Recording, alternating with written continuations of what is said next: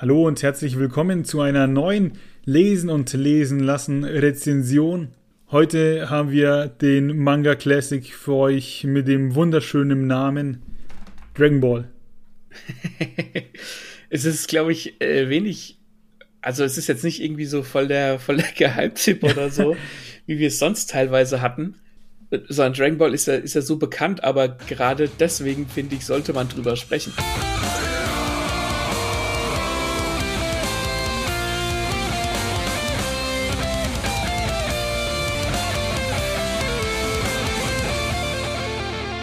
Und du hast ja nicht die normalen Kleinhefte zu Hause, sondern wie man das hier in diesem Anzeigebild sieht, hast du ja diese, diese fetten Editionen mit, glaube ich, drei Stück pro Band, ne? Ja. Und, Und ja. Ich glaube, das macht vom Lesevergnügen macht es keinen Unterschied.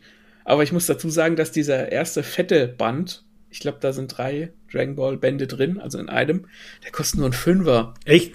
Ja, wo ich gedacht habe, okay, für einen Fünfer? Zahlst ein Drittel fürs Dreifache, also preis-leistung-mäßig hat es jetzt schon mal gewonnen, ne? Äh, ja, gewinnt Dragon Ball auch vom Inhalt nach 30 Jahren Lebenserfahrung. Muss man drüber sprechen. Das ist, deswegen sind wir heute hier. Ja. Ich glaube, die, die folgenden kosten dann einen Zehner, die kosten dann nicht mehr nur einen Fünfer, das ist nur so, ne, einfach um, der erste kostet halt einen Fünfer, ah. damit die Leute anfangen, aber okay. zur Geschichte von Dragon Ball man kann das ja mal ganz kurz umreißen. Also wir sprechen nicht über Dragon Ball Z oder Dragon Ball Super, sondern wir sprechen tatsächlich vom Ur Dragon Ball, als Son Goku noch, noch klein ist. Also da ganz die Anfänge. Und zwar, ähm, Na, im, Band 15, im Band 15 Chi-Chi ist er ja schon groß. Also das und das nächste mit das große Turnier, das ist auch noch Dragon Ball, oder nicht? Ja, ja, ja, genau. Das ist Dragon Ball geht quasi bis zum Band 17 äh, Son Gokus Bruder, wo Raditz kommt. Das ist dann schon Dragon Ball Z. Genau, das ist sozusagen die Grenze. Band 17 ist dann Dragon Ball Z. Witzig übrigens, dass du Z sagst, habe ich auch früher gesagt und ich C, weil man C und Z irgendwie beides so du sagen wirst, kann. Du wirst mich niemals hören, dass ich Dragon Ball Z sage. ich habe es mir irgendwie angewöhnt. Okay. Äh, jedenfalls geht die Geschichte los mit dem kleinen Son Goku, der halt irgendwie in einem abgelegenen Plateau lebt mit seinem Großvater, und er trifft im, im, im ersten Kapitel auf die Bulma, die kennt man auch aus, aus Dragon Ball Z, die auf der Suche nach den Dragon Balls ist. Und wie der Zufall halt so will, hat der kleine Son Goku einen von diesen Dragon Balls, nämlich den mit den vier Sternen. Es gibt insgesamt sieben Stück und wenn man die gesammelt hat, erscheint der Drache Shenlong und man hat halt einen Wunsch frei. Und der äh, Dragon Ball von Son Goku, der sieht in dieser, in dieser Kugel, sieht er seinen Großvater, weil sein Großvater hat ihn aufgezogen und der ist gestorben, der Großvater, und als quasi, als, als, wie soll ich sagen, Son Goku glaubt halt, dass sein, der Geist seines Großvaters in die Kugel gefahren ist, sagen wir es mal so. Ja. Das heißt, entsprechend will er die nicht einfach hergeben, sondern geht halt mit Bulma auf gro großes Abenteuer, um halt diese Dragon Balls zu suchen und zu finden. Du weißt noch, was die Bulma sich damals gewünscht hat? Einen süßen äh, Freund. ja, genau. und wenn man an Dragon Ball Z denkt, ich will jetzt gar nicht weiter auf den Inhalt eingehen, weil die ersten Geschichten, das sind mehr so kleine Geschichten, die da leben, so kleine Abenteuer, ähm, die, die ganz witzig sind. Und wenn man an Dragon Ball Z denkt, dann denkt man halt an die an diese muskulösen Typen, die gegeneinander kämpfen und wenn man den Anime früher gesehen hat auf RTL 2, wie sie sich einfach folgenlang anschreien und anstarren. Meine Mutter hat das immer unfassbar genervt, dass die immer so viel geschrien haben. Und das waren erst 40 Prozent meiner Kraft und dann macht ja, er 50 Prozent. Genau so. und Dragon Ball Z verkommt dann irgendwann eben zu diesem, ja, Kräftemessen. Aber Dragon Ball, das Schöne an Dragon Ball ist, das ist halt so, das ist auf, das ist humoristisch aufgebaut. Ja. Das ist, das ist wirklich, wirklich witzig. Es gibt viel von diesem, wie soll ich sagen, perversen Humor, in Anführungszeichen, wo Son Goku den Leuten einfach völlig nonchalant zwischen die Beine fasst, um festzustellen, wer männlich und wer weiblich ist, weil er den Unterschied nicht kennt. Und, und lauter so Zeug. Ähm, das ist also wirklich mehr auf den Humor aufgebaut. Und ich finde das, vielleicht liegt es natürlich auch dran, dass ich in meiner Kindheit Dragon Ball gesehen habe in den 90ern. Aber ich fand das sehr, sehr erfrischend, weil das so, du merkst einfach, dass das mit einer gewissen Leichtigkeit hm. geschrieben ist irgendwie. Und vielleicht gibt es jemanden, der tatsächlich jetzt Dragon Ball zum ersten Mal in irgendeiner Form mitbekommt und Interesse hat, Wichtig ist dazu zu sagen, also der Hauptcharakter ist ja der Son Goku und der ist äh, übermenschlich stark für einen kleinen Jungen. Also der hat schon ziemlich Kraft und ist ziemlich kampfverfahren, sage ich mal, für sein Alter. Und mhm. dem sein Ziel ist es ja auch, immer ein bisschen stärker zu werden und den nächstgrößeren Gegner zu finden. Und auf der Reise mit Bulma ist er auch sozusagen immer ihr Retter, ihr Helfer. Und da kommen dann immer, die, sag ich mal, die großen Gegner mit Schwertern und was weiß ich und Pistolen und bauen sich halt vor ihm auf und unterliegen meistens dem jungen Son Goku, der dann ja. aber auch äh, seinen Meister sucht. Das ist dann eben Muten Roshi, der Herr der Schildkröten, bei dem er dann wohnt. Und dann, wenn er quasi auf diese Insel kommt, um mit diesem Muten Roshi zu trainieren, entwickelt sich die Geschichte so langsam, sag ich mal, etwas gerade. Ja, genau. Das vorher waren mehr so einzelne Kapitelchen, wo sie halt dann einen Dragon Ball suchen und erleben halt was. In dem einen treffen sie den Olong, diesen, dieses kleine Schweinchen, das sich verwandeln kann für fünf Minuten. Und äh, da geht es dann wirklich darum, diese Dragon Balls zu sammeln. Und wie du sagst, irgendwann kommt er zum Muten Roshi, zum Meister der Schildkröten. Ich bin übrigens absolut großer Fan von dieser Figur. Ja. ähm, und äh, ab da wird es dann so ein bisschen, in Anführungszeichen, klassisches Dragon Ball, was nicht schlecht ist. Ähm, es bleibt trotzdem witzig. Und dieser, dieser Humor, da gibt's eine Szene, das zeigt, wie, wie soll ich sagen, was, was für eine Art Humor das ist. Und zwar fliegt Son Goku, der hat dann so eine Wolke, auf der er fliegen kann, fliegt zum, zum Herrn der Schildkröten, als er noch nicht unter ihm trainiert hat. Und da sollen sie einen Riesenfächer holen, um den Bratpfannenberg zu löschen. Mhm. Der brennt. Ja. Und damit, und weil Chichi, die, seine Freundin, die er mitnimmt, dem Herrn der Schildkröten nicht glaubt, dass er der Herr der Schildkröten ist, verlangt sie von ihm einen Beweis. Und als Beweis, sie hat so eine Klinge, hat sie jetzt so einen Helm auf mit so einer Klinge am Kopf. Und die nimmt sie raus und wirft sie auf den, auf den Herrn der Schildkröten und sagt, wenn, wenn er wirklich der Herr der Schildkröten ist, der große Herr der Schildkröten, dann wird er diese Klinge im Flug aufhalten. Und er macht das halt nicht, sondern kriegt die Klinge voll in den Kopf. ja, das, das so aussieht, ja. Ja, das so aussieht wie so ein Irokese, ne? Ja. ja, ganz genau. Er hat die im Kopf und es passiert ihm natürlich nichts. Es ist, es ist ja witzig gemacht. Und er regt sich halt voll auf und am Ende zeigt er ihr halt seinen Führerschein. Was einfach komplett, komplett geil ist, weil es halt einfach so dieses, oh, ist der große Meister, der muss diese Klinge abwehren und dann zeigt er ihr einfach den Führerschein. Und diese Art von Humor hat Dragon Ball und ich finde das, das ist sehr angenehm und sehr witzig teilweise, weil und da muss ich die deutsche äh, Übersetzung loben, die ist wirklich, wirklich gut. Ich weiß nicht, ob sie die für die großen Bände angepasst haben. Ich kann es mir nicht vorstellen. Es müsste also immer noch die Übersetzung aus den, weiß ich nicht, 90, 90ern sein, Anfang 2000er, wann das halt bei uns kam. Und die ist so on point. Die ist richtig gut. Und das baut sich ja auch Schritt für Schritt auf. Ähm, wenn wir jetzt bei der Szene bleiben mit dem Bratpfannenberg, ähm, man lernt ja dann auch quasi kennen, wieso der Muten Roshi so eine Berühmtheit ist, weil sie doch eben ja. das Feuer nicht löschen können. Und dann kommt er und man sieht dann zum ersten Mal dieses Kamehameha, diesen Strahlangriff, den er macht. Mhm. Und wird er dann nicht in dem Moment auch irgendwie voll breit? Ja, ja, der stellt sich auf diese Mauer, ist halt so dieses, ich will jetzt nicht sagen, er ist ein Hutzelmännchen, das ist er nicht, aber er geht halt so ein bisschen gebückt, hat diesen Panzer auf dem Rücken, dann legt er den Panzer ab, der erstmal so in klassischer Dragon Ball Manier einfach völlig auf den Boden fällt, weil er halt 50 Kilo wiegt. Mhm. Und dann stellt er sich auf die, auf die Mauer und dann channelt er halt sein, sein Ki, seine Energie und dann wird er auf einmal volles Viech. Ja, ja, solche Sachen. Und das will der Son Goku dann natürlich auch äh, können. Und Highlights dieser Story sind ja immer diese großen Turniere, wo sich dann mhm. alle starken Kämpfer der Welt versammeln und da lernt man dann immer so die neuesten Fähigkeiten von den Hauptcharakteren, aber auch von Nebencharakteren kennen. Und auf diesen Wegen, auf diesem Weg zum Turnier ist es ja bei Dragon Ball so, dass dann oftmals die Dragon Balls gesammelt werden oder das, das Abenteuer ist quasi der Weg zum Turnier oder auf dem Turnier passiert irgendwas, dass die Dragon Balls wieder eine Rolle spielen und daraus ergibt sich dann das nächste Abenteuer mit dem nächsten großen Feind, ähm, Hashtag Piccolo.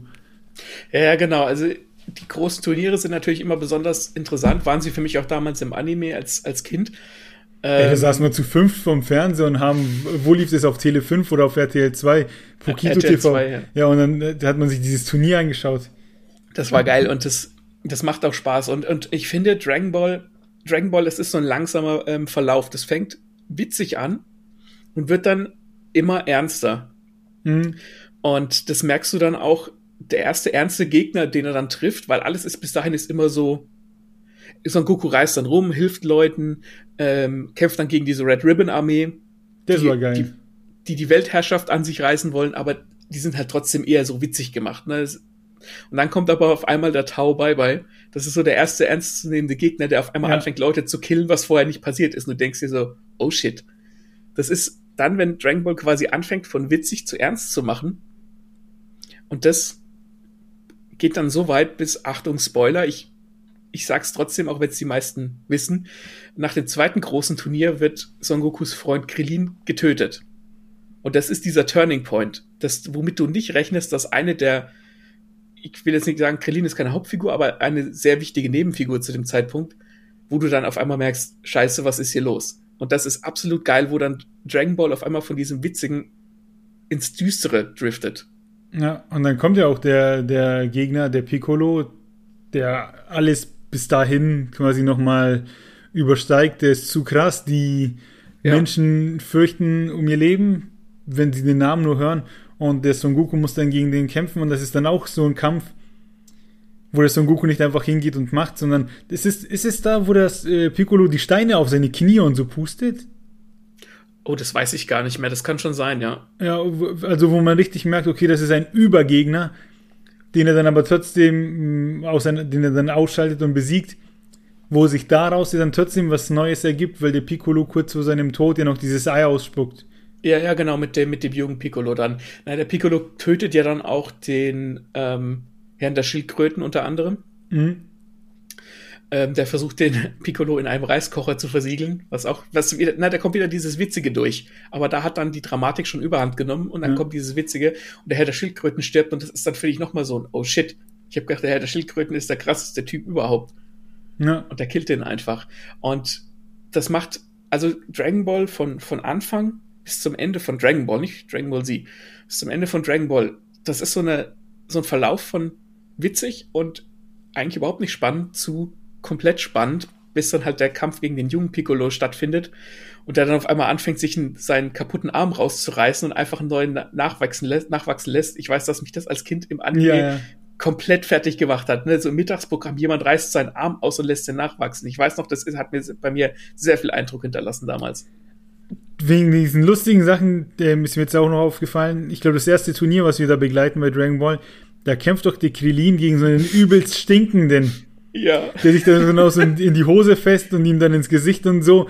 Und der Krillin hat äh, keine Chance, weil der halt so eklig ist, bis ihn der Son Goku daran erinnert, hey Krillin, du hast doch überhaupt keine Nase. Ja. Und plötzlich ist der Gegner besiegt. Und das ist eben genau diese, diese nonchalante Humorart, die der hat. Das ist so eine, so eine Pointe, die ist so, die fliegt so tief, aber so geil. Ja.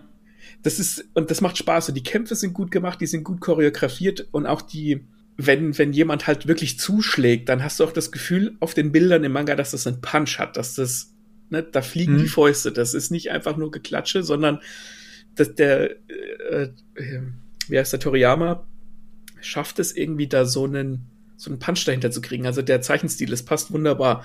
Und ich für meinen Teil finde, dass das Ur-Dragon Ball das beste Dragon Ball ist. Nicht Dragon Ball Z, was dann alle rausgehypt haben, das hat auch seine Momente.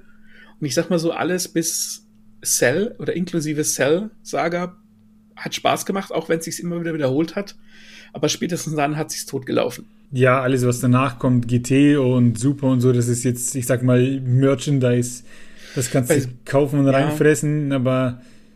Ja, super, weiß ich gar nicht. Ich habe da ein paar Folgen gesehen da möchte, möchte ich mir keine Meinung drüber bilden, aber Dragon Ball war halt dieses, dieser Weg vom kleinen Son Goku zum großen Son Goku, wo es sich dann von lustig zu ernsthaft bewegt hat. All das, das macht großen, großen Spaß. Ja. Und Dragon Ball Z war dann leider more of the same. Auch wenn die Freezer-Saga äh, Spaß macht, auch wenn die Cell-Saga Spaß macht, bei Buu wird's dann schon repetitiv. Und ja. Was Dragon Ball. Äh, die Babidi? Das weiß ich gar nicht mehr. Repetitiv hast du gesagt. Repetitiv, ja. Ja. Das war jetzt lustig, weil eben bei Bu der eine der heißt doch irgendwie Bibidi und der andere äh, Babidi heißt doch dieser Böse. Babidi, ja, das ja, sagt mir was. Genau, daran habe ich mich jetzt erinnert. ja, um noch ganz kurz den, den Son Goku für die, für die Nichtkenner ähm, geil zu machen, sage ich mal. Das ist ja kein gewöhnlicher Junge, sondern der hat einen Schwanz. Einen Affenschwanz. Und wenn man den drückt, dann verliert er all seine Kräfte. Und das ist auch so ein Mysterium, das sich durch die Geschichte von Ur-Dragon Ball zieht, dass man sich fragt, wieso hat er das und warum passiert das? Und was auch ganz aufregend ist, das passiert dann auch in so, das sind dann immer die ganz großen Momente, bei Vollmond verwandelt sich der Son Goku in einen riesigen Affen mhm. und läuft dann amok und kennt weder Freund noch Feind, ähm, was auch für viele Gefahren sorgt und dann ja logischerweise ein großes Thema ist und das passiert dann auch mal bei einem großen Turnier.